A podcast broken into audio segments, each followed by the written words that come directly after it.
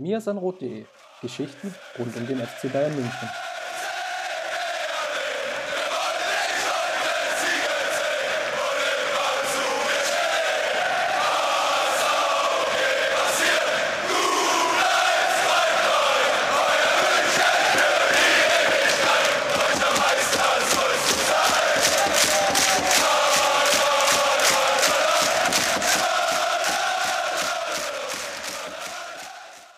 Servus, hallo und herzlich willkommen zum Mir sind Rot Podcast, Folge 241. Und die Bochumer Fans können sich ganz gewiss auf die Schulter klopfen und sagen, ja, holt mal ein Bier und wir feiern und stoßen darauf an, dass wir den großen FC Bayern geschlagen haben und nicht nur geschlagen haben, sondern ja zumindest in der ersten Halbzeit ja fast gedemütigt mit vier Gegentoren oder vier eigenen Toren aus Bochumer Sicht. Ja, das ist das letzte Mal im FC Bayern 1976 passiert, also durchaus großer Zeitraum, der dazwischen liegt. Und am Ende gewannen auch die Bochumer 4 zu 2. Und das müssen wir natürlich besprechen, weil die Münchner sind ja, in den Reißwolf geraten. Und ja, war das jetzt ein Ausrutscher? Ein abermaliger Ausrutscher vielleicht, wenn man das Gladbach-Pokalspiel noch vor Augen hat? Oder ist da jetzt strukturell, liegt da was im Magen? Das Ganze wollen wir besprechen. Und wenn ich sage wir, wisst ihr natürlich Bescheid, dass Justin Graf wieder mal Seite ist. Grüß dich. Servus Chris, ja, da sind die Bayern ähm, ordentlich verpoltert worden und ähm, Bochum natürlich wie so eine Kotschapflasche. Ne? Also da kam irgendwie gegen Ende der ersten Halbzeit alles raus. So, da haben wir alle Wortspiele untergebracht. mein Name ist Christopher Ramm und lass uns mal starten, Justin, mit rund um den FC Bayern, denn die Bayern Frauen, und so viel kann ich schon mal vorwegnehmen, haben ja wieder die Tabellenführung übernommen, auch wenn es so ein bisschen geschummelte Tabellenführung ist. Genau, da sind die Osterhage quasi schon früher rangerückt. Äh, sie sind jetzt wieder Tabellenführerin. Ähm, ja, äh, haben verdient und souverän 3 zu 0 gegen den SC Freiburg gewonnen. Ähm, bei Freiburg auch, ich glaube, fünf oder sechs Ausfälle, ähm, die, die sie zu verbuchen und verkraften hatten. Ja, hat man auch gemerkt. Die waren nicht so richtig drin. Habe ja noch ähm, vorher gesagt, Freiburg ist schon eine Mannschaft, die das sehr kompakt verteidigen kann, die, die es Gegnerinnen auch sehr schwer machen kann. Haben wir nicht umsonst auch den Bayern in der vergangenen Saison, aber auch Wolfsburg ähm, erst in dieser Saison, glaube 2-2 haben sie da gespielt, ähm, das Leben schon sehr, sehr schwer gemacht. Wenn sie einen guten Tag erwischen, ist es schwer durchzubrechen, aber den haben sie einfach nicht erwischt. Ähm, ja, die, die Torhüterin ähm, hatte tatsächlich eigentlich einen guten Tag. Ähm, deswegen stand es zur Pause auch nur 1 zu 0. Ähm, auch weil Lina Maguel einen Elfmeter verschossen hat. Dafür hat Julia Gwynn einen gemacht.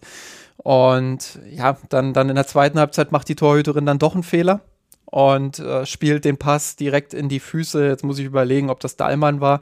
Ähm, auf jeden Fall direkt in die Füße einer Bayern-Spielerin ja, dann steht es relativ schnell auch 2-0 und später 3-0.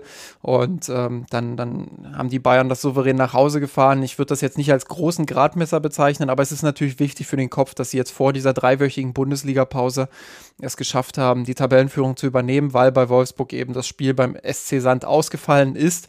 Das wird, glaube ich, am 27. Februar dann nachgeholt. Ähm, ja, und ansonsten glaube, äh, spielerisch kann ich da gar nicht viel Neues berichten. Ähm, war wieder ein sehr flügellastiges Spiel. Ich finde es ein bisschen schade, dass, äh, dass unter Jens Scheuer die Mannschaft immer oder das Team immer die, die Flügel dreifach teilweise besetzt. Also das ist, ähm, war auch gegen Freiburg wieder auffällig. Wenn sie am Flügel waren, dann sind, sind sie sehr, sehr weit auf die ballnahe Seite rübergerückt. Ähm, hatten teilweise drei Spielerinnen, die dort an der Linie geklebt haben. Ich erinnere mich da noch gut an das Champions League Auswärtsspiel gegen Lyon, wo wir das ja auch schon hier im Podcast, glaube ich, sehr kritisiert haben. Es ist natürlich dann auch einfacher zu pressen für, für stärkere Teams, die vielleicht auch einen besseren Tag erwischen, ein bisschen besser in die Zweikämpfe kommen, als das bei Freiburg der Fall war. Ähm, Lyon hat das damals aufgezeigt, hat viele hohe Ballgewinne gegen die Bayern verbucht. Und äh, normalerweise haben sie ja die Spielerinnen im Zentrum. Sie haben mit äh, Sadra Ziel, mit, mit äh, Lina Magul vor allem, haben sie ja Spielerinnen, die sehr ballsicher sind, die die Qualität haben, auch unter Druck gute Entscheidungen zu treffen. Äh, aber die Struktur haut da nicht immer hin und ähm, ja, deswegen geht's relativ schnell dann auch über die Außenbahn äh, und dann kommt es auf die, auf die einzelnen Spielerinnen an, dass sie ihre Qualität zeigen. Also Clara Bühl beispielsweise, die natürlich sehr dribbelstark ist. Ähm, auch Julia Gwynn, ähm, die finde ich eine sehr gute Partie gemacht hat ähm, immer wieder auch ins Zentrum dann mal eingerückt ist, so ein bisschen mit diesem Muster auch gebrochen hat. Ähm, das das finde ich sehr belebend, ist ein sehr gutes Element im Bayern-Spiel. Aber insgesamt, ja, ist mir das äh, ein bisschen, bisschen zu na, einseitig, will ich jetzt nicht sagen, weil man, man bespielt ja schon beide Seiten im Spielaufbau, aber es ist zu flügellastig. Und ähm, ja, da bin ich gespannt, wie das dann aussieht, wenn sie, wenn sie dann wirklich gegen die sehr starken Teams spielen. Ich glaube, am 12. März oder Anfang März irgendwann geht es, glaube ich, schon gegen, gegen Hoffenheim. Es geht gegen Köln, dann ja. glaube ich Hoffenheim. Ja, genau. Und, und gerade Hoffenheim wird natürlich dann auch ein Gradmesser sein. Köln aber auch, gar keine Frage. Ähm, die, die jetzt in den letzten Spielen wirklich äh, gute, gute Partien gezeigt haben, zum Auftakt in das, in das neue Jahr, sich ein 1 zu 1 in Hoffenheim erarbeitet haben, womit auch wenige gerechnet hatten. Ähm, jetzt gegen Frankfurt wieder eine sehr enge Kiste, ähm, in Führung gegangen durch ein sehr, sehr schönes Tor. Glaube, aus 25 Meter Entfernung solltet ihr euch auf YouTube nochmal angucken. Ähm, das Spiel dann noch verloren haben mit 1 zu 2, auch verdient verloren haben. Aber ja, das zeigt eben auch, dass sie, dass sie eine gewisse Qualität hinzugewonnen haben. Ähm, nicht nur durch Christine Demann, die ja jetzt dort auch ähm, ja, spielt, sondern, sondern auch durch andere ähm, und durch eine insgesamt sehr kompakte Ausrichtung. Das wird nicht so leicht für die Bayern. Ähm, das, das werden jetzt sehr richtungsweisende Wochen für sie. Und ähm, da bin ich, bin ich wirklich gespannt. Ähm, spätestens dann auch auf das Auswärtsspiel in Hoffenheim am 12.03., weil das sehr, sehr richtungsweisend werden könnte. Ähm, Wolfsburg jetzt mit, ja, mit zwei Pflichtsiegen, sage ich mal, in den nächsten zwei Spieltagen gegen Freiburg äh, daheim. Das sollten sie eigentlich packen und dann eben am 11.03. Ähm, ja, können sie vorlegen und äh, in Köln punkten. Ähm, wie gesagt, da kommt es ein bisschen auf die Tagesform der Kölnerinnen an, aber auch da sind die Wolfsburgerinnen natürlich äh, klare Favoritinnen. Also das, das wird jetzt sehr heiß im, im März und das wird eine sehr, sehr spannende Phase ähm, und ich bin gespannt, wie die Bayern da rausgehen werden. Dann lass uns mal darüber sprechen, was der FC Bayern in Bochum oder wie er da rausgegangen ist. Ich glaube, es wird ein bisschen kontroverser jetzt als sonst, weil wir ich entnehme jetzt mal unserer Chat-Slack-Kommunikation, die wir jetzt in den vergangenen Tagen hatten, dass wir da, glaube ich, schon beide eine unterschiedliche Sichtweise drauf haben. Aber lass uns mal damit starten, mit dem Faktum, dass ja, durch die Verletzung von Manuel Neuer, und das hatten wir am letzten Podcast besprochen, durchaus sich vielleicht eine Umstellung ergeben kann. Die hat es auch gegeben. Julian Nagelsmann ist zurückgekehrt zur Viererkette und hat über Meccano ja, dadurch reinrotiert. Und was er aber verändert hat, war jetzt nicht ein Offensivspieler, der drei rauszunehmen, also namentlich Roman, Gnabry und Sané oder und Sané, sondern er entschied sich dafür, Tolisso rauszunehmen. Was jetzt bedeutet hat, dass es jetzt ja so ein 4-1-4-1-System auf dem Papier war. Natürlich recht offensiv mit Müller und Sané, die dann in den Halbräumen auf den Achterpositionen ja eigentlich ja fast schon auf der allerletzten Reihe spielen. Also Kimmich musste dann wirklich sehr, sehr großen oder sollte einen relativ großen Raum abdecken. Das war so die, die taktische Grundausrichtung, was natürlich, und ja, da hatten wir jetzt im, in unserem Vorgespräch schon drauf geschaut, natürlich auch damit zusammenhängt, dass Sven Ulreich jetzt natürlich vom, vom Spielertyp her, und das ist jetzt gar kein Vorwurf an der Stelle, eben kein Manuel Neuer ist und im Spielaufbau, ich will nicht sagen versteckt werden muss, aber natürlich sich der Spielaufbau dadurch ändert, dass du jetzt keinen mitspielenden Torwart hast. Ja, ich, ich muss auch ehrlich sagen, ich war überrascht über die Grundformation, die er da gewählt hat. Ich glaube, die Idee dahinter war so ein bisschen, ähm, wie auch schon gegen Hertha, ähm, ja, das Spiel einfach in die Hälfte vom VfL Bochum zu verlagern und sie früh hinten reinzupressen und äh, wirklich mit der Offensivpower dann auch zu überrollen. Ähm, man hat aber auch relativ früh im Spiel gemerkt, das wird gegen Bochum nicht ganz so einfach wie gegen, wie gegen Hertha. Und ähm, die, die machen das schon cleverer und, und kommen auch besser in diese Räume. Ähm, ja, wenn du ein 4-1-4-1 hast, dann hast du ja den einen Sechser und dann hast du hinter den beiden Achtern hast du Raum und äh, vor den beiden Innenverteidigern. Und den Raum, äh, den haben sie eigentlich ganz gut bespielt in der Anfangsphase, finde ich. Ähm, haben auch immer wieder ja, die Pressing-Situation gut gesucht, äh, Bayern immer wieder auch in Situationen gebracht, äh, wo es ja wo es tendenziell eben zu einfacheren Ballverlusten kommen konnte. Ähm, das, das war schon gut, was Bochum da in der Anfangsphase gemacht hat. Und ähm, ja, deshalb, ich, ich war auch überrascht, weil man kennt die Bochumer ja so mutig. Man hat ja auch im Hinspiel trotz des 0 zu 7 in der Anfangsphase gesehen, dass äh, Bochum eine Mannschaft ist, die mutig nach vorn geht, äh, die versucht auch äh, viel zu pressen und, und dort den Druck zu erhöhen. Ähm, ja, und, und damit hätten die Bayern eigentlich rechnen müssen, haben sie wahrscheinlich auch, aber desto überraschter war ich, äh, dass, dass er diesen Sechserraum quasi nur Kimmich überlassen hat. Ja, dadurch gab es natürlich eine strukturelle Unterzahl, hat dazu geführt, dass ja, Sané auch und Müller ja, in den, den Halbräumen teilweise ja, dauerhaft eigentlich 1 zu 2, 1 gegen 3 Situationen ähm, gegen sich hatten. Das wurde so ein bisschen versucht, glaube ich, aufzulösen, sowohl von Hernandez auf der einen Seite, aber auch von Pavard auf der anderen Seite, indem sie ja, sich als Halbraumspieler mit angeboten haben. Das war, hatte sich am Anfang angedeutet, das ist dann nicht ganz so stringent, glaube ich, durchgezogen worden. Und was aber dadurch passiert ist, es gab einfache Ballverluste, wie jetzt beim 1 zu 1 sehr gut zu sehen. Der Ball wurde dann relativ lang hinter die Kette gespielt und die Flügelspieler kamen zu Situationen, die Bochumer Flügelspieler zu Situationen, wo sie mit Tempo auf die Abwehr zulaufen konnten, wo natürlich die Restverteidigung des FC Bayern, und das gehört natürlich auch zu dieser Wahrheit, einfach nicht gut aussah. Also über Meccano beim 1 zu 1 ja, konnte Holtmann da nicht halten, ohne Ball wohlgemerkt, ähm, Holtmann mit Ball. Auch, auch Süle dann gegen Anti Achai im, im, im Zentrum dann zu weit weg gewesen. Das, das waren einfach einfache Fehler. Oder nimm den Handelfmeter beim, beim 2 zu 1. Da ist natürlich über Meccano da an der Stelle auch zu weit weg. Da kann man natürlich sagen, da sieht er nicht gut aus. Das ist nämlich auch die Frage, wo ist eigentlich der nominelle Rechtsverteidiger Pavard an der Stelle, der da mit unterstützen sollte, weil Uber ja eigentlich mehr so im, im, Zentrum ja, agieren sollte. Ja, und über das 3 und 4-1 brauchen wir dann ja, ja gar nicht mehr groß reden. Da gab es dann auch in der Restverteidigung große individuelle Ausfälle. Und ja, long story short, und das ist, glaube ich, so der Punkt, den ich da auch mitnehme und den ich auch Julian Nagelsmann dann zum Vorwurf mache, dass er es nicht geschafft hat, glaube ich, die in der ersten Halbzeit diese strukturellen Probleme, die diese Aufstellung ja mit sich gebracht hat, A zu erkennen und B dann auch durch Ingame-Coaching zu reagieren. Also, was ich Ihnen zum Vorwurf mache, der Treffer der Bochumer zum Ausgleich ist ja relativ früh gefallen, 14. Minute. Wenn man die, den Video Assistant vor dem 1 zu 0 noch, noch rausnimmt, war es ja nahezu der, der Gegenzug. Und dann hat er sich dann auch im Nach Nachgang ja schon angedeutet, dass es das Spielmuster der Bochumer. Und spätestens in der 20., vielleicht 25. Minute hätte ich eigentlich erwartet, dass das Nagelsmann dann reagiert über Ingame-Coaching und dann Dinge anpasst. Und ich glaube, das ist ein Punkt, hat Nagelsmann auch im Nachgang dann sehr, glaube ich, sehr selbstkritisch sich auch geäußert und gesagt, ja, er hat da zu spät reagiert. Und ich glaube, das ist so ein Punkt, der zieht sich auch schon durch die Saison. Nagelsmann hat immer relativ spät gewechselt, relativ spät angepasst und fast immer so darauf gewartet, und das ist jetzt so ein persönlicher subjektiver Eindruck, ist immer darauf gewartet, dass irgendwas passiert. Also dann immer reagiert und nicht agiert. Und ich hätte mir hier an der Stelle gewünscht, dass schon klar wird, oh, die Bochumer pressen sehr gut, Sané, Müller, die laufen da in Pressingfallen rein.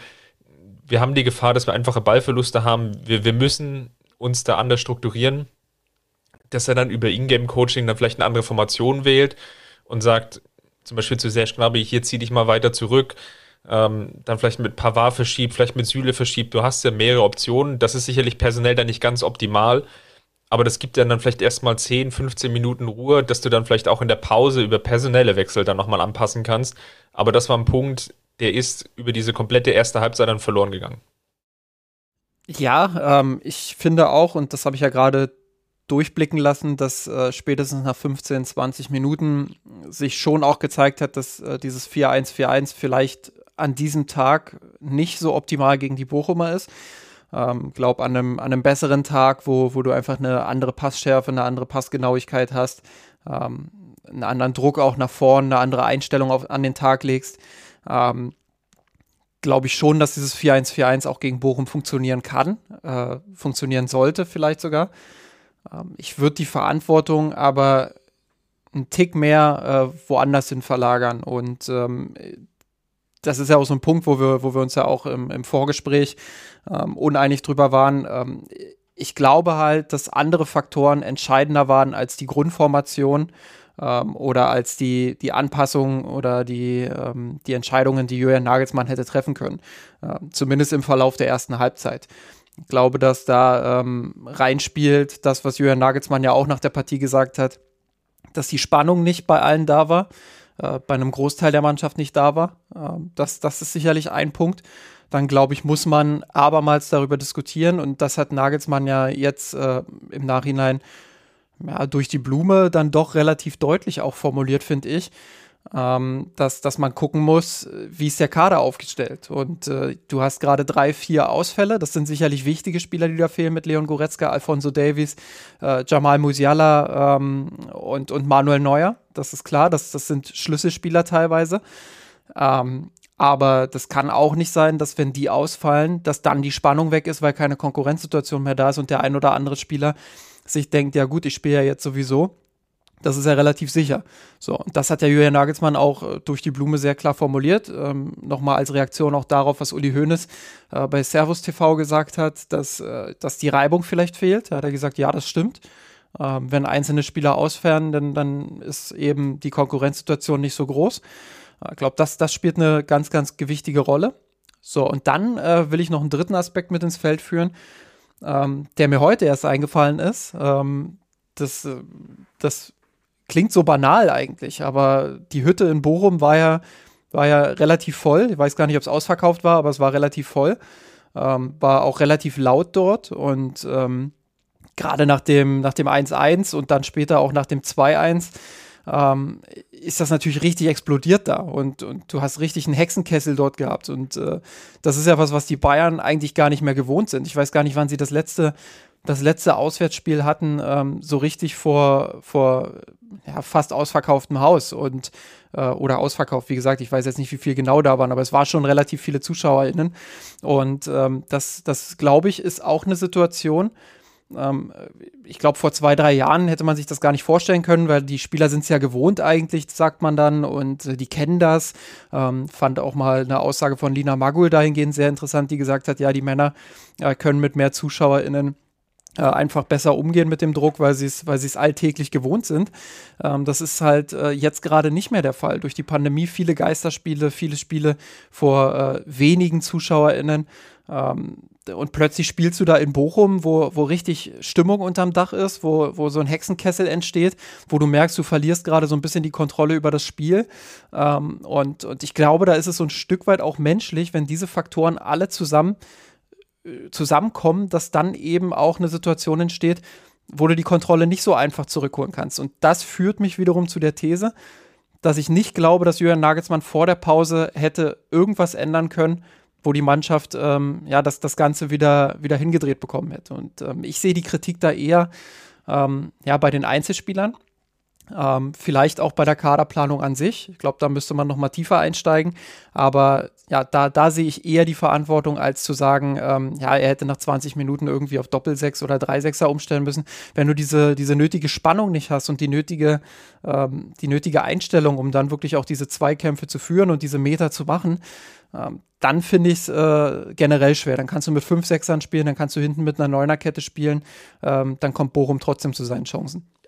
Das ist klar, wenn du überspitzt formuliert natürlich keinen Bock auf die Partie hast, Klammer auf, Klammer zu, was ja nicht unverständlich wäre an der Stelle. Ne? Du bist vor dem Champions League Achtelfinale, was deutlich wichtiger ist. Du hast den großen Vorsprung in der Tabelle.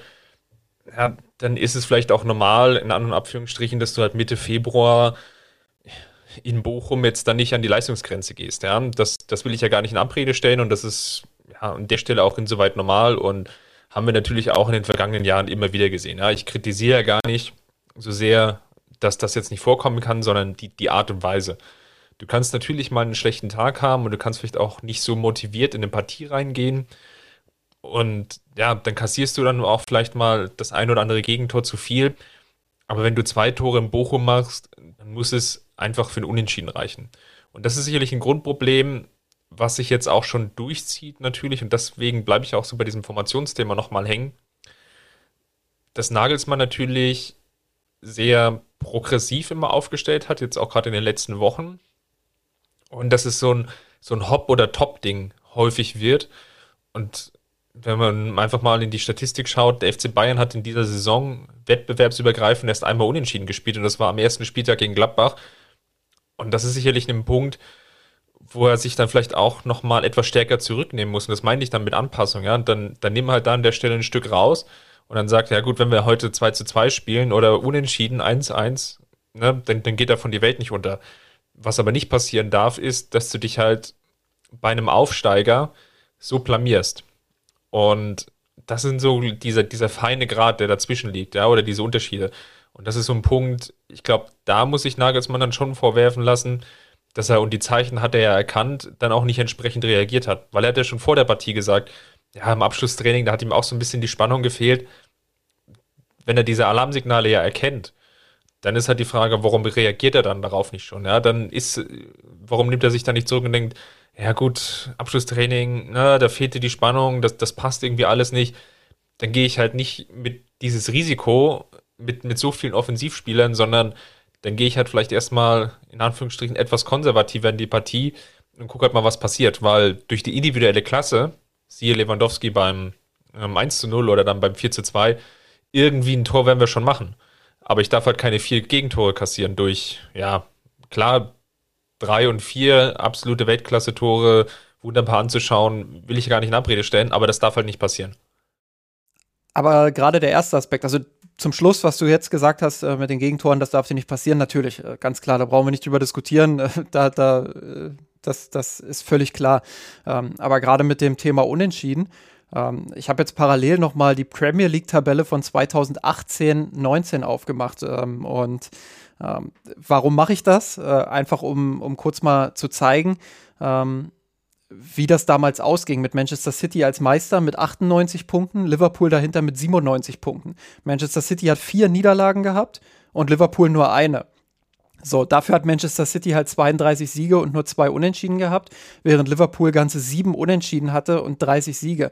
Also das, das ist immer so ein Stück weit auch ein Spiel mit dem Feuer. Was ich sagen will, ist, ähm, ich finde es schon gut, dass die Bayern in jedem Spiel auch kompromisslos auf Sieg gehen. Ähm, ich glaube, viele, die jetzt äh, irgendwie in die sozialen Netzwerke geschrieben haben, oh, schon vier Niederlagen zu diesem Zeitpunkt, äh, das gab es ja jetzt schon, schon ewig nicht mehr oder was weiß ich. Ähm, müsste man jetzt auch nochmal nachprüfen, wann. wann ist, ist ja schön, dass du mich angreifst, weil ich habe das nämlich gemacht. Ich habe das Internet vollgeschrieben damit. das das habe ich jetzt aber nicht gesehen. Ich, ich meinte das, weil ich das ganz oft gelesen habe. Also war kein persönlicher Angriff, alles gut. Ähm, aber das, das, äh, man muss halt auch dazu sehen, äh, dass die Bayern immer noch äh, auf, auf Kurs 80-Punkte-Saison aktuell sind, wenn man sich den Schnitt anguckt. So. Und ähm, klar, das ist jetzt nicht der überragende Wert im Kontext der letzten Jahre. Da gab es Saisons, äh, wo man mit 84 Punkten abgeschlossen hat. Ähm, in den, allen besten, den allerbesten Zeiten waren es natürlich so die, die 90 Punkte ähm, oder nah an den 90, aber 80 Punkte sind immer noch äh, ein herausragender Kurs. Und deshalb ich will einfach nur dazu mahnen, jetzt nicht dieses Spiel zu nehmen und dafür oder daraus zu viele generelle äh, Schlüsse zu ziehen. Ich gebe dir recht, das ist wichtig die Probleme anzusprechen, weil sie nicht das erste Mal auftreten. Ähm, du hast absolut recht damit, dass man gegen Gladbach beispielsweise auseinandergefallen ist, ähm, dass man jetzt gegen Bochum auseinandergefallen ist in der ersten Halbzeit, ähm, würde trotzdem Unterschiede machen, weil das einfach andere Situationen waren. Und äh, Bochum natürlich ähm, mit, dem, mit dem Elfmeter und dann mit den beiden Traumtoren äh, natürlich auch diese Spielgeschichte komplett auf seiner Seite hatte. Ich finde, die Bayern haben dann schon eine Reaktion gezeigt im zweiten Durchgang. Ähm, dann hat Nagelsmann umgestellt. Ich finde, die Pause ist auch ein angemessener Zeitraum, nicht nur um umzustellen, sondern wirklich auch die Spieler dann nochmal ähm, zurückzuholen und wirklich auch ähm, den Fokus nochmal zu schärfen und zu sagen, äh, komm, jetzt, jetzt muss es aber auch langsam mal vorangehen. Die Anfangsphase der zweiten Halbzeit war eigentlich so, dass man denkt, boah, das wird jetzt nicht nochmal besser. Aber dann sind sie halt langsam reingekommen und dann hatten sie auch viel Pech, das muss man auch dazu sagen. Ich glaube, ähm, Sané, der irgendwie ähm, einen Freistoß nur knapp drüber setzt, äh, Robert Lewandowski, der, ähm, der die Latte oder den Pfosten trifft, ähm, also viele verschiedene Chancen, die da wirklich ganz knapp äh, am Tor auch vorbeisegelten, ähm, wo man sagen kann, okay, wenn da das Tor fällt, dann geht es vielleicht doch nochmal. Nichtsdestotrotz, du hast natürlich absolut recht, vier Gegentore ähm, gegen den Aufsteiger sind in der ersten Halbzeit viel zu viel. Ähm, da sind teilweise auch generelle Probleme dabei, aber nochmal, also ich, ja. ich, bin einfach vorsichtig, da jetzt generelle Schlüsse zu ziehen und zu sagen, ähm, das war jetzt eine absolute Katastrophenleistung, die wir so schon fünfmal die Saison gesehen haben und da sind jetzt x Muster dabei. Vielleicht ein Aspekt, den ich gerne noch mal reinwerfen würde, ist, ich, ich mag diesen Begriff Führungsspieler eigentlich nicht so gerne, ähm, weil natürlich in so einem mannschaftlichen Gefüge da wesentlich mehr zusammenhängt. Was man aber, glaube ich, sieht, ist, und ja, das Gladbach-Spiel ist, ist dafür ein Beispiel, eigentlich auch das Gladbach-Punktspiel wiederum und jetzt natürlich Bochum, dass die Mannschaft eigentlich dazu tendiert, ja, häufig zu überdrehen. Dass dann niemand dabei ist, der dann irgendwie mal auf den Ball tritt, ja. Was meine ich damit? Nach dem Elfmeter-Gegentor waren vielleicht noch zehn Minuten zu spielen bis zur Halbzeit, dass da nicht die nötige Ruhe vorhanden ist und zu sagen, ja gut, wir, wir merken ja, dass wir vielleicht taktisch nicht perfekt eingestellt sind, ja. Das, das glaube ich, das merken auch die Spieler. Die wissen natürlich auch, dass es jetzt eine personelle Umstellung vielleicht braucht, ne? Stichwort Tolisso oder was auch immer. Das merken die ja auch. Dass es dann niemanden gibt, der dann die nötige Ruhe reinbringt, sondern dass dann ja nahtlos versucht wird, jetzt eigentlich direkt dann wieder den Ausgleich zu erzielen, also auf dieses 2 zu 2 zu gehen und es dann nochmal weitere viele einfache Ballverluste, individuelle Fehler dazu kamen, weil einfach die nötige Ruhe gefehlt hat. Und das war gegen Gladbach schon zu sehen. Das war jetzt auch nochmal gegen, gegen Bochum zu sehen, dass da an der einen oder anderen Stelle einfach die Ruhe dann auch vielleicht fehlt und vielleicht auch die Erfahrung oder ja, die, die Reife, dann auch zu sagen, gut, wenn wir jetzt nochmal bei dem Punkt zu bleiben, unentschieden, ja oder nein. Wenn wir jetzt hier auf den Ball treten, dann ne, in 2 zu 1 oder 1 zu 2 aus deiner Sicht, das, das kriegst du halt nochmal gedreht. Aber spätestens nach dem 3-1 hätte jemand mal sagen müssen, gut, jetzt lass uns erstmal in die Kabine kommen und dann habe ich schon wieder eine 1 gegen 1 Situation auf dem Flügel. Klar ist das dann nicht optimal aufgelöst, bin ich ja völlig bei dir. Aber sowas darf an der Stelle einfach nicht passieren, dass dann auch von den Spielern dann so wenig kommt, dass es ja dazu führt, dass du dann das dritte und das, das vierte Gegentor kassierst. Und das erwarte ich dann schon, zum Beispiel auch von einem Kimmich, aber vielleicht auch von einem Süle im Zentrum, vielleicht auch von einem Gnabry, dass dann ja, versucht wird, so viel Ruhe reinzubringen, dass das Ding im Endeffekt ja, noch im, im erträglichen Rahmen bleibt. Da bin ich auf jeden Fall ähm, ja, zu einem zu einem großen Prozentsatz bei dir. Ähm, wird vor allem Kimmich hier in die Verantwortung ziehen, ähm, der natürlich mit seinen Pässen unfassbar wichtig fürs, fürs Team ist, ähm, der aber beim Stichwort überdrehen äh, nach wie vor ja, der erste Spieler ist, der, der mir einfällt. Und wo ich einfach glaube, er jetzt, ähm, ich glaube, jüngst 27 Jahre alt geworden, ähm, kommt jetzt langsam in ein Alter, wo er halt ähm, ja, sich diese, dieses wilde Element ähm, vielleicht nicht mehr so erlauben kann wie noch vor zwei, drei Jahren, wo er langsam wirklich in diese Führungsspielerrolle immer weiter rein sich entwickelt. Ähm, und ich glaube, das ist was, was er nach wie vor noch, noch einen Tick lernen muss. Äh, auch hier der wichtige Hinweis, ähm, bevor ich jetzt hier ganz viele Hassmails bekomme, ähm, das ist Kritik auf sehr, sehr hohem Niveau natürlich. Natürlich ist Kimmich äh, der Anführer äh, des Mittelfelds, der Taktgeber, ähm, spielt viele kluge Pässe.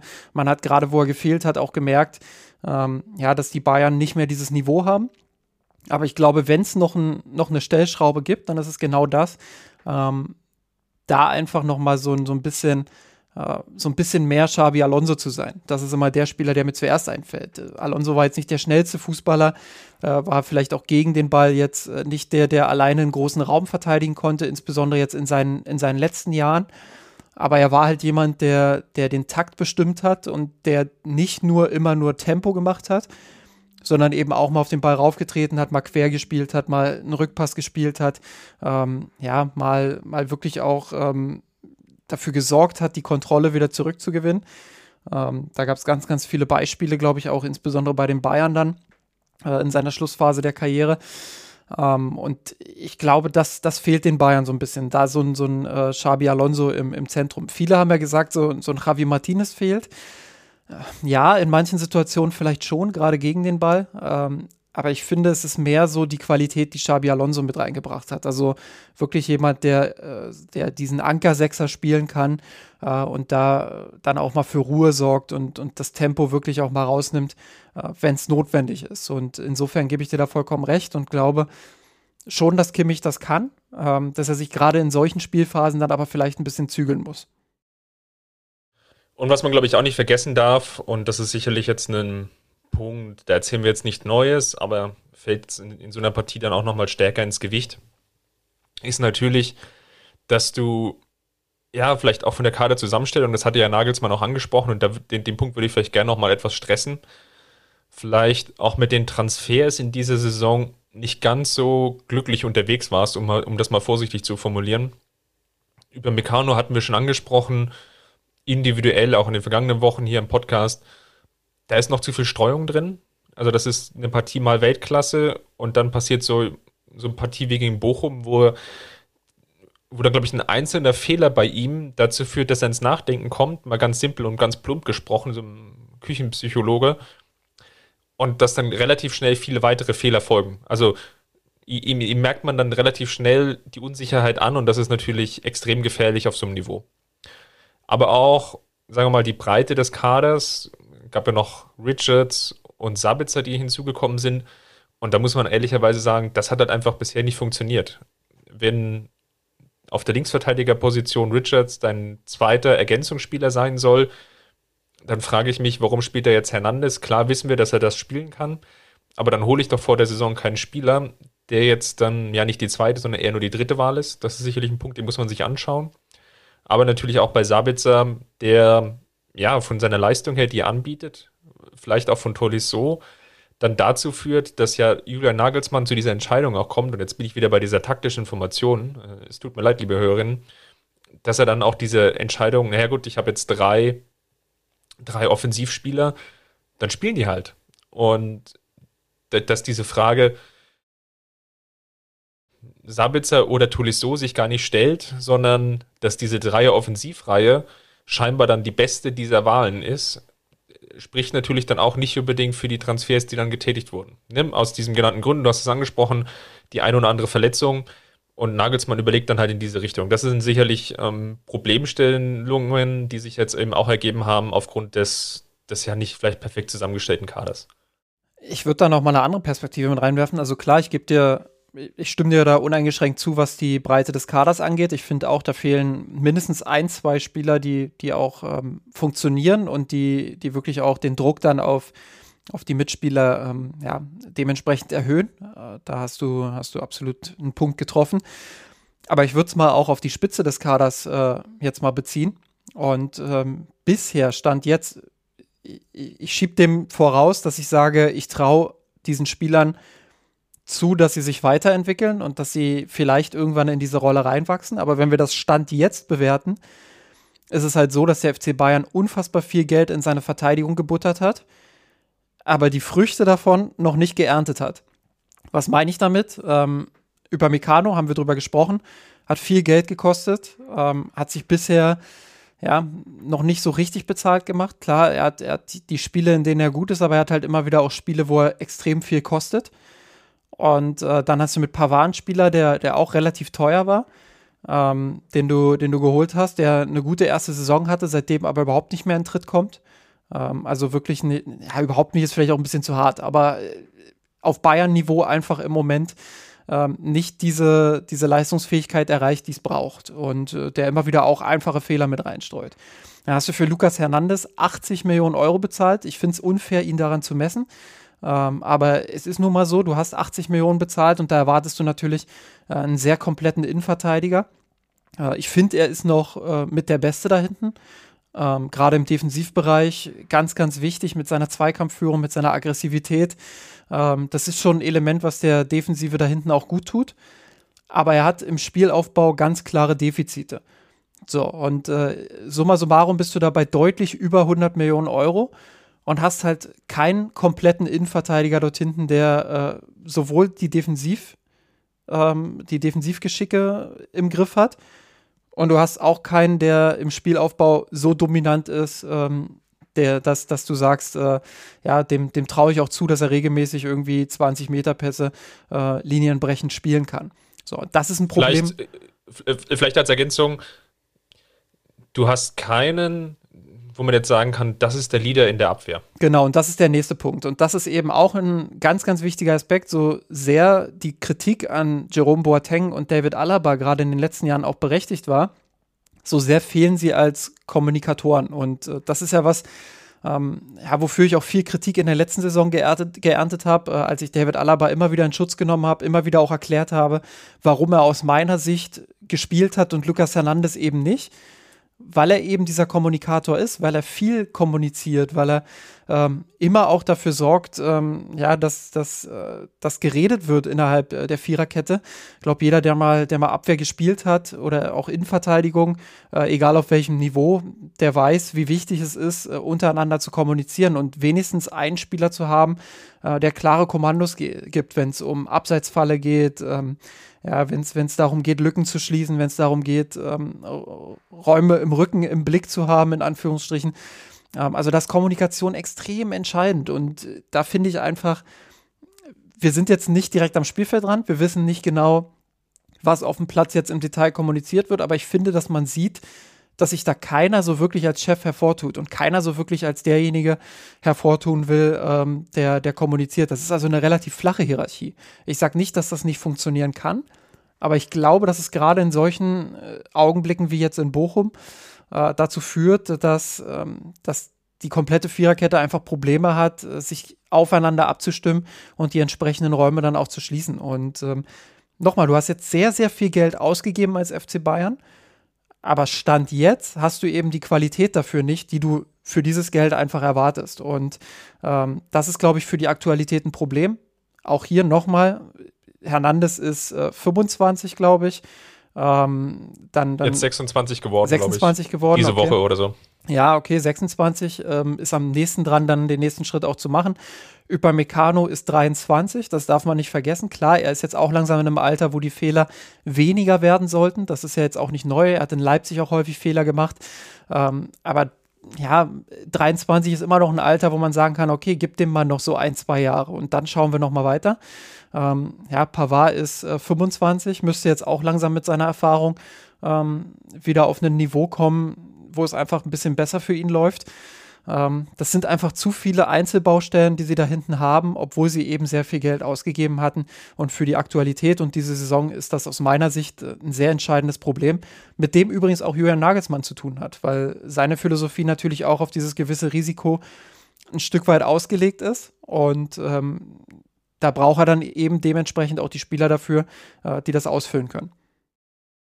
Ja, da bin insofern bei dir, dass du natürlich, ja, oder Nagelsmann versucht, sagen wir, das Flicksche Erbe ja auch fortzuführen. An der einen oder anderen Stelle die Konteranfälligkeit sicherlich jetzt behoben hat. Aber dass es halt nach wie vor, und jetzt mal zumindest jetzt auf die Bundesliga gesprochen, natürlich immer noch das Problem gibt, ja, dass die Restverteidigung nicht gut genug ist, ähm, sobald eben das Pressing vorne nicht greift. Und, und sind wir mal ehrlich, das Pressing kann vorne nicht. Also dieses ganz aggressive Pressing, das kann nicht in jedem Spiel funktionieren. Und da fehlt dann auch die Balance. Da muss natürlich auch Nagelsmann schauen.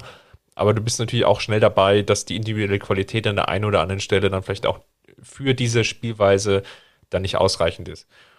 Das führt mich aber, glaube ich, nahtlos jetzt zu dem nächsten Thema und ich würde jetzt gerne mal so weiterleiten, weil wir jetzt, glaube ich, jetzt schon relativ lange draufgehauen haben. Wir nehmen heute am Mittwochmorgen auf. Was bedeutet das denn jetzt für die Champions League Partie gegen Salzburg? Wohl wissend, dass wir natürlich jetzt beide komplett daneben liegen werden und dass es ganz anders kommt, je nachdem, liebe Hörerinnen, wann ihr es jetzt hört, ähm, vor oder noch nach der, oder noch vor der Partie oder eben danach. Also kurzum, ja, was können wir jetzt von dieser Salzburg-Partie erwarten mit ja, diesem Problem? Weil Salzburg, machen wir uns nichts vor, haben natürlich auch die Spieler, um genau eigentlich diese Probleme, die der FC Bayern jetzt gegen Bochum schon gezeigt hat, ja auch nahtlos zu bespielen.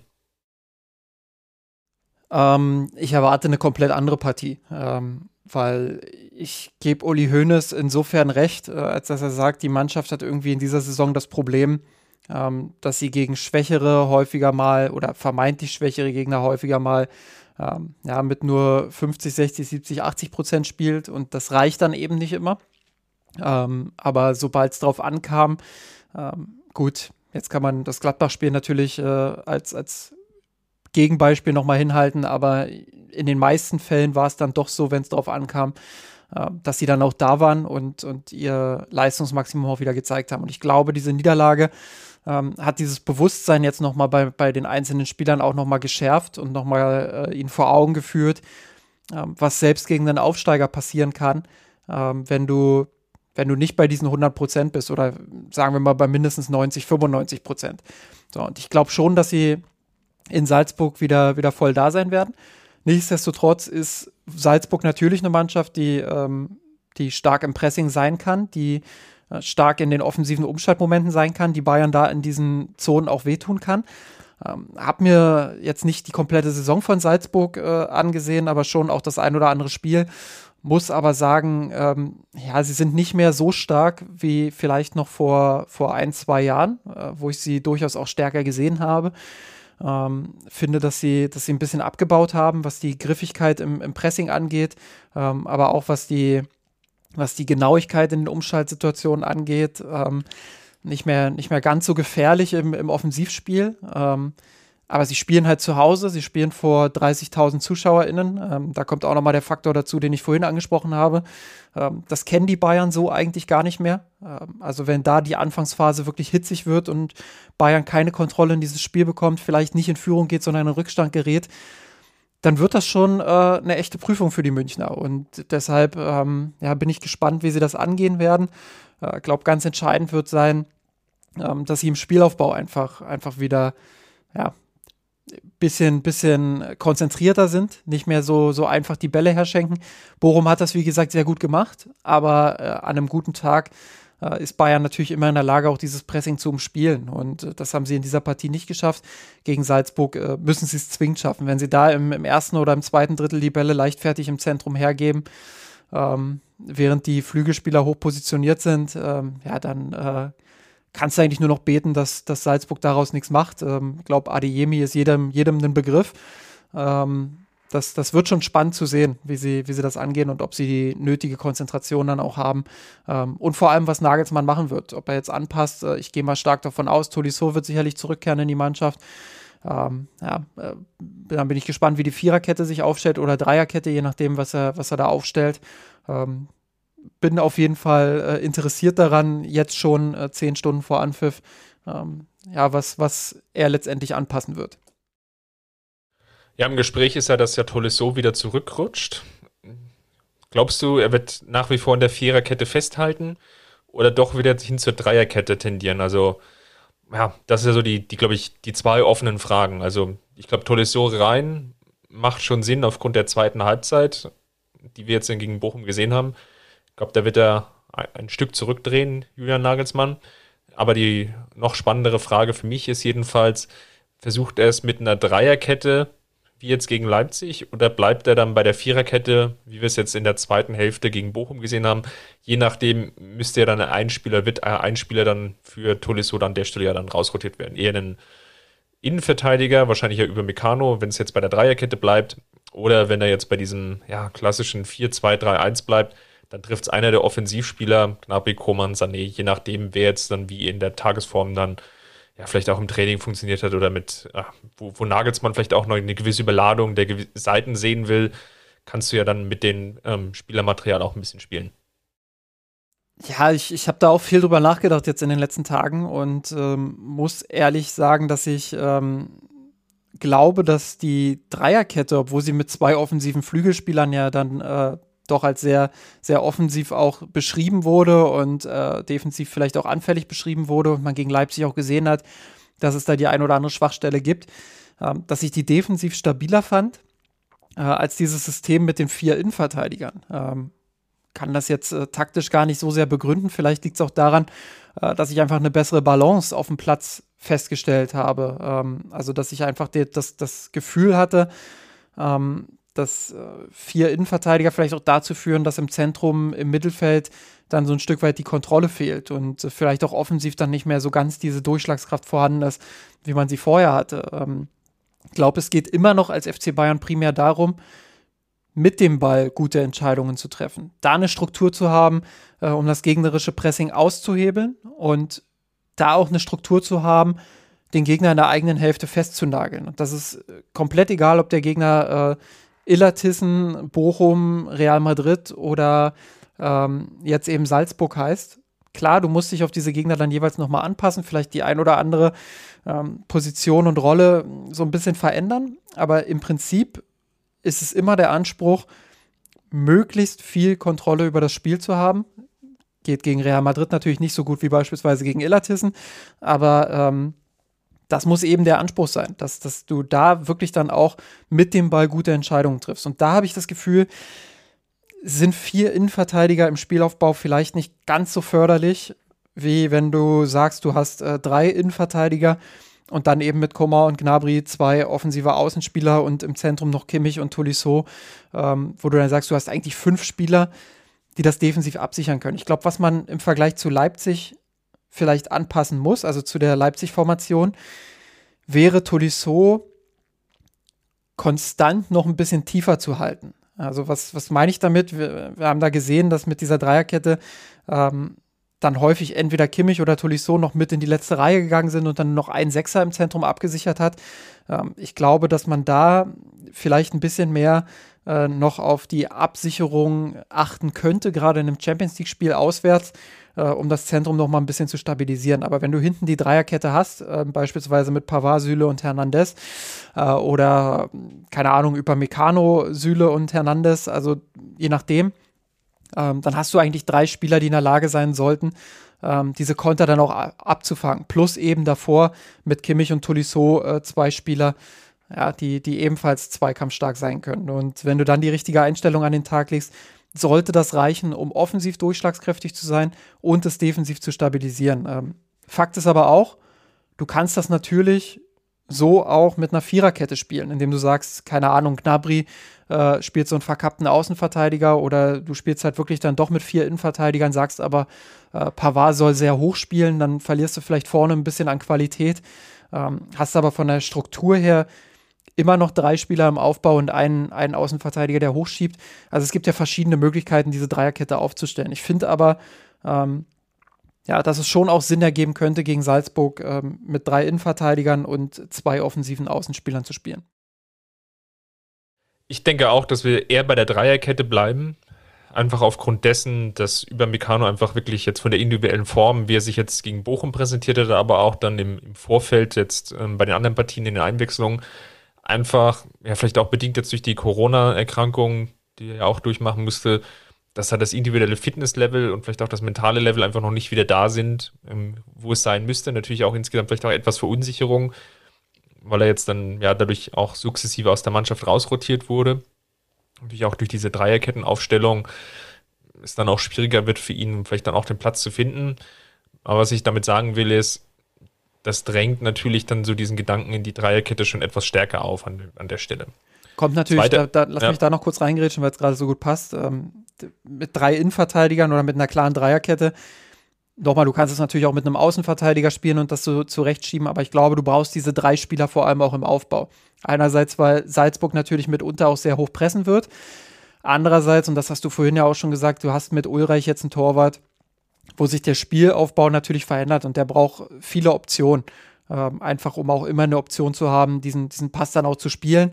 Ähm, da habe ich ja, äh, wir haben im Vorgespräch drüber gesprochen, da habe ich jetzt auch nochmal eine Statistik rausgesucht, ähm, wo es einfach darum geht, wie viele Prozent der Gesamtpässe, und da sind jetzt Abstöße nicht mit dabei, ähm, gehen über eine Distanz von 40 Yards. Das sind so in etwa äh, 35, 36 Meter.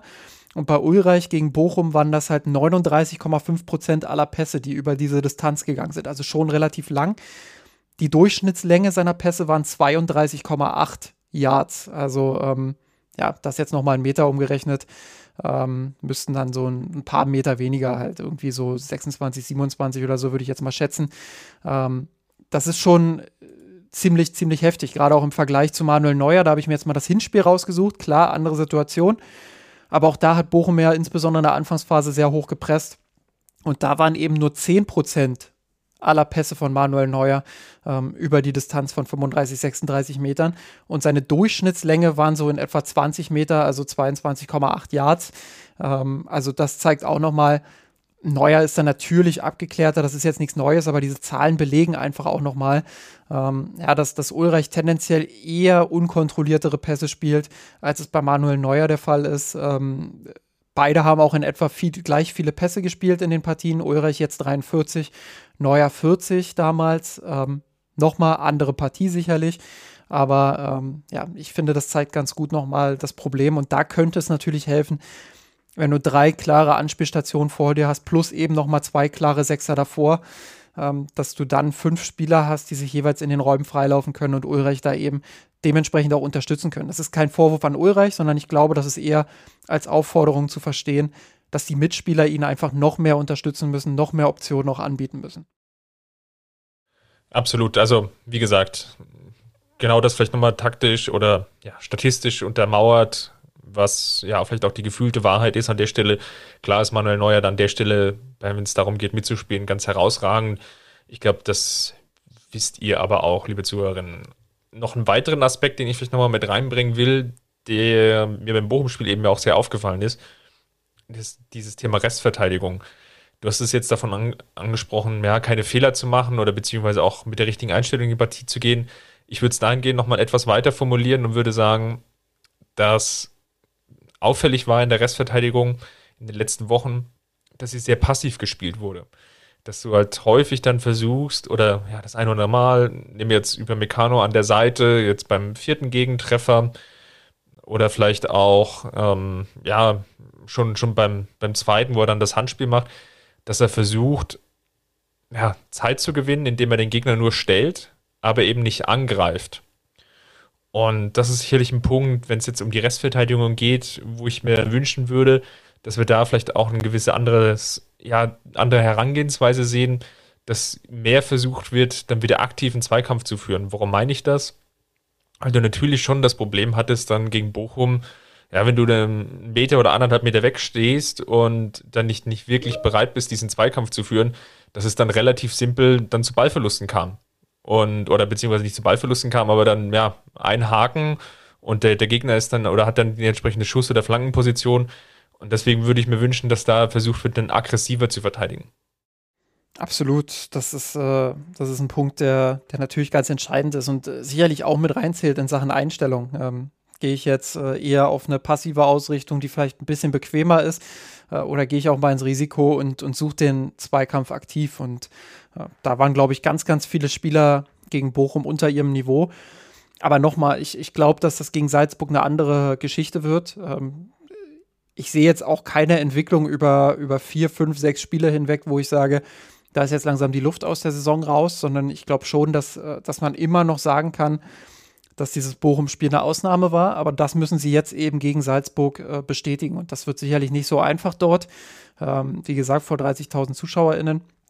Ja, das äh, ist auf jeden Fall mal eine Herausforderung und das ist auf jeden Fall ähm, ja auch was, was sie nicht mal eben so mit links bewältigen können. Gut, ich glaube, dann werden wir das Ganze uns heute Abend anschauen und dann sicherlich dann im nächsten Podcast dann ausführlich darauf eingehen. In der Bundesliga geht es ja dann sofort weiter gegen den nächsten Aufsteiger, führt diesmal zu Hause, die ja auch mit etwas Rückenwind nach München dann reisen werden. Da sind wir mal gespannt. Die beiden Partien werden wir dann, ich dann zusammenfassen, dann im nächsten Podcast besprechen. Ich muss an der Stelle auch nochmal, ähm, einfach um das auch nochmal erwähnt zu haben, ich glaube, wir haben jetzt relativ viel kritisiert, äh, was nach, einem, nach einer 2 zu 4 Niederlage natürlich auch normal ist, gerade gegen den Aufsteiger.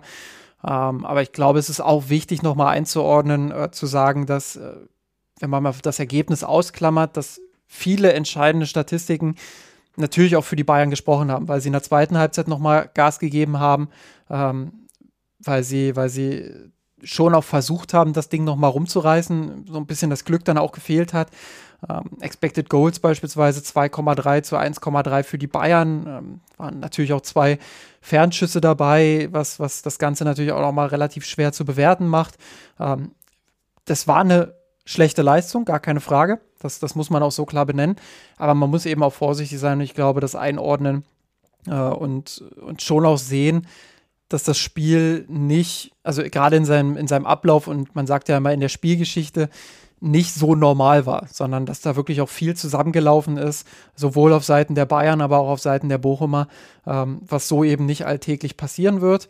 Ähm, nichtsdestotrotz, glaube ich, haben wir jetzt die Punkte im Podcast nochmal ähm, analysiert und auch angesprochen, die entscheidend sein werden, ähm, jetzt in den nächsten Wochen, sowohl in der Bundesliga als auch eben in der Champions League gegen Salzburg. Gut, dann lass uns mal den Deckel drauf machen und nochmal besprechen, wer war denn dein Sturmtief oder die Orkanböe der Woche? Ach ja, äh, das gute alte Sturmtief der Woche. Ähm, ich Ich würde mal mit Serge Gnabry gehen, ähm, weil ich finde, dass, und das zählt auch so ein bisschen darauf ein oder zahlt so ein bisschen darauf ein, was du vorhin angedeutet hast, äh, wo es darum geht, ähm, wer sind denn die Spieler, die dann auch mal wirklich das Zepter in die Hand nehmen äh, und das Ganze nur mal rumreißen. Ich glaube, Gnabry mit seiner Erfahrung, mit seinem Alter kommt langsam in eine Phase seiner Karriere, wo er diesen Schritt gehen muss. Und äh, ich meine damit nicht, dass er auf den Tisch hauen muss, aber ich glaube, ähm, er könnte noch mehr Bälle fordern, er könnte ähm, noch zuverlässiger in seinen Aktionen werden. Ähm, er verliert immer noch zu viele Bälle, äh, schwankt zu sehr in seinen Leistungen, sowohl innerhalb eines Spiels als auch äh, von Spiel zu Spiel gesehen. Und ähm, ja, das ist was, was, glaube ich, ihn jetzt schon äh, in seiner ganzen Bayern-Zeit begleitet, dass wenn er sein Niveau erreicht, dass er dann sicherlich ja, schon sehr nah an Weltklasse dran ist, aber dass er dieses Niveau eben zu selten erreicht. Und äh, das ist auch in dieser Saison aus meiner Sicht wieder so. Und Bochum ja, war da wieder ein relativ gutes Beispiel dafür. Ihn jetzt alleine rauszupicken wäre sicherlich falsch, aber ich erwarte von einem Spieler wie Gnabry, ähm, dass er in der Lage ist, dann auch die Bälle zu fordern und, und damit was Gutes anzufangen. Das habe ich in der Partie äh, eben nicht gesehen. Das habe ich in dieser Partie nicht nur von ihm nicht gesehen, aber eben auch von ihm. Ich mache mal weiter und sag oder nehme über Meccano in die Pflicht, weil es jetzt einfach ja, wiederholte Partie war, wo er einfach nicht das abrufen kann, was er auch schon beim FC Bayern angedeutet hat. Ja. Ich glaube, da ist der Fall auch nochmal etwas leicht anders gelagert als jetzt vielleicht bei der Sabitzer-Geschichte, die wir ja auch schon das eine oder andere Mal angesprochen haben. Sabitzer hat sein Potenzial beim FC Bayern noch gar nicht andeuten können. Und über Meccano will ich zumindest mal positiv entgegen oder dafür halten. Er hatte ja auch schon die eine oder andere gute Partie, aber die Leistungsschwankungen sind einfach zu groß und das ist der Punkt, den ich ja an der Stelle kritisiere. Wenn du jetzt die Chance hast, dich jetzt auch wieder zu zeigen, wie zum Beispiel gegen Bochum, dann erwarte ich da einfach, dass er jetzt vielleicht nicht eine herausragende Weltklasse-Partie macht. Das ist jetzt vielleicht an der Stelle auch dann zu viel verlangt mit der fehlenden Spielpraxis, aber dass er schon seine Leistung abrufen kann und ein gewisses konstantes Niveau hat. So dass du halt nicht in diese Falle läufst, ja wieder zu schauen, ja, ist das jetzt der richtige Weg oder ist das jetzt nicht der richtige Weg? Also von daher, also mit ihm in der Aufstellung. Und da ist ein Punkt langsam erreicht, wo sich bei mir das ein oder andere Fragezeichen jetzt nochmal mehr andeutet als vielleicht im, im November. Und das ist eine Entwicklung, die jetzt eher Schritte zurückging als nach vorne. Und ja, das muss man sich sicherlich auf Seiten des FC Bayern ganz genau anschauen. Gut, dann äh, kommen wir mal zur, wie hast du es formuliert, Orkanböe ähm, der Woche. Ja, ja, ja. Ich schaue mir gerade übrigens parallel die Passquoten an. Das ist ja, das ist ja der Horror. Also ähm, da mal nur durchgehen. Ich unterbreche jetzt gerade unseren, unseren Flow hier, aber das ist ja Wahnsinn. Äh, Lewandowski 72 Prozent, Sané 73, Gnabry 72, Müller 59, Choupo-Moting 66, Kingsley Coman 74. Selbst Kimmich, wenn ich das gerade hier richtig sehe, äh, das ist ja Wahnsinn. 73,9 Prozent, das kann man bei ihm ja kaum glauben. Äh, Gerade mal geguckt, ob ich hier überhaupt in der richtigen Statistik bin. Also, das ist schon äh, bemerkenswert. Gut, dann komme ich mal äh, zum Positiven, insofern das dann möglich ist. Ähm, ja, ich glaube, da sind wir uns relativ schnell einig und da klaue ich dir jetzt einfach mal Robert Lewandowski. Ähm, ja, der sicherlich noch das ein oder andere Tor hätte mehr machen können, vielleicht müssen. Äh, der mit seinen zwei Treffern aber eigentlich so der einzige Spieler war, der in Normalform war ähm, will Ulreich hier ganz bewusst ausklammern. Er hat vier Gegentore bekommen und wir haben vorhin über sein Aufbauspiel gesprochen. Ähm, aber ich finde, dass Ulreich äh, in dieser Partie einfach außen vor sein muss. Ähm, hat kaum Möglichkeiten gehabt, sich wirklich zu beweisen. Ähm, finde, dass, dass er bei den Gegentoren nichts machen kann und dementsprechend fände ich es jetzt ein bisschen unfair, ähm, Ulreich irgendwie sowohl im Positiven als auch im Negativen hervorzuheben. Äh, aber Lewandowski, glaube ich, kann man schon hervorheben. Hat sieben Abschlüsse gehabt, also hat äh, wirklich auch viel gearbeitet fürs Team. Ähm, hat diese zwei Tore gemacht, ein bisschen Pech gehabt, fast noch seinen Hattrick gemacht. Äh, also ich glaube, ihm kann man noch am wenigsten Vorwürfe machen. Ja, dann hast du mir wirklich den Pick genommen und jetzt wird es sehr, sehr schwer, dann noch einen zweiten Spieler zu finden, der Normalform erreicht hatte. Vielleicht nochmal Kingsley Coman zu nennen mit der relativ guten Vorlage, einem guten Anfang, aber das ging dann auch relativ schnell unter. Also das ist jetzt eher so dahingeschummelt, würde ich jetzt mal sagen. Von daher würde ich jetzt einfach relativ schnell und galant euch hier aus diesem Podcast raus begleiten wollen und wir dann den, den Mantel des Schweigens dann auch endgültig die, die Bochum-Partie legen können. Und ja, Ausblick ist natürlich jetzt sehr, sehr spannend. Dann für heute Abend die Partie gegen Salzburg, wie vorhin schon angekündigt, das werden wir natürlich dann ausführlich besprechen. Ja, falls ihr Feedback und, und Kommentare, Anmerkungen zur Sendung habt, dann schaut doch gerne bei der Kurve vorbei, kurve.mirsanrot.de. Dort einfach in dem Thread schauen und der, der Podcast-Folge 241, die, die es jetzt betrifft. Ähm, ja, dort sind wir natürlich gerne auch auf äh, Anmerkungen, Input dann gespannt dann auch vor allem dann für die nächste Woche, in welche Richtung ähm, wir uns dann bewegen sollen bei der Analyse, ob ihr das ähnlich gesehen habt, werden wir dann sicherlich an der Stelle dann nochmal aufgreifen. Ja, schaut auch gerne bei Twitter vorbei, Rot, bei uns im Blog natürlich. Ja, dort hatten wir jetzt äh, unlängst eine Rezension über die, die, das Schweinsteiger-Buch.